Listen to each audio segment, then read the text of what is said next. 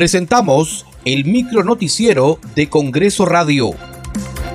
¿Cómo están? Les saluda Danitza Palomino. Hoy es lunes 10 de octubre del 2022. Estas son las principales noticias del Parlamento Nacional.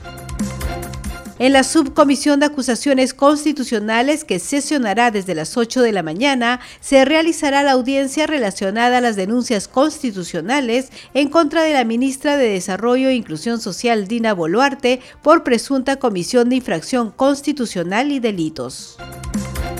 Y en la Comisión de Presupuestos se presentarán esta mañana el presidente del Consejo de Ministros y los titulares de los Ministerios de Energía y Minas y Economía y Finanzas para sustentar el presupuesto asignado a su sector para el año fiscal 2023.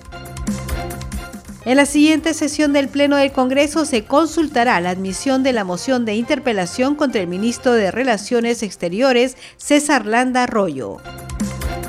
El congresista Luis Ángel Aragón de la bancada de Acción Popular señaló que el dictamen aprobado por el Pleno del Congreso, que propone una nueva ley del trabajador porteador, regula las horas de trabajo y también el límite de carga para los hombres y las mujeres que se dedican a esa labor.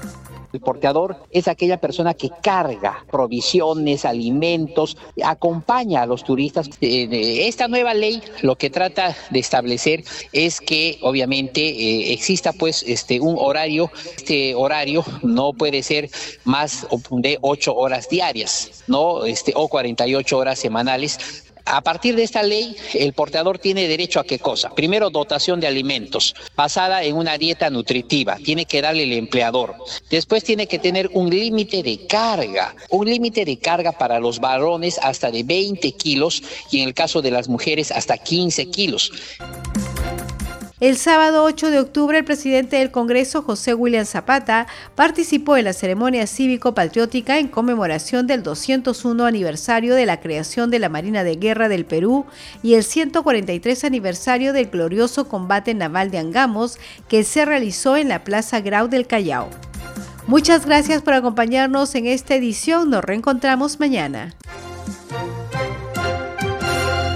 Hasta aquí el micro noticiero de Congreso Radio, una producción de la Oficina de Comunicaciones del Congreso de la República.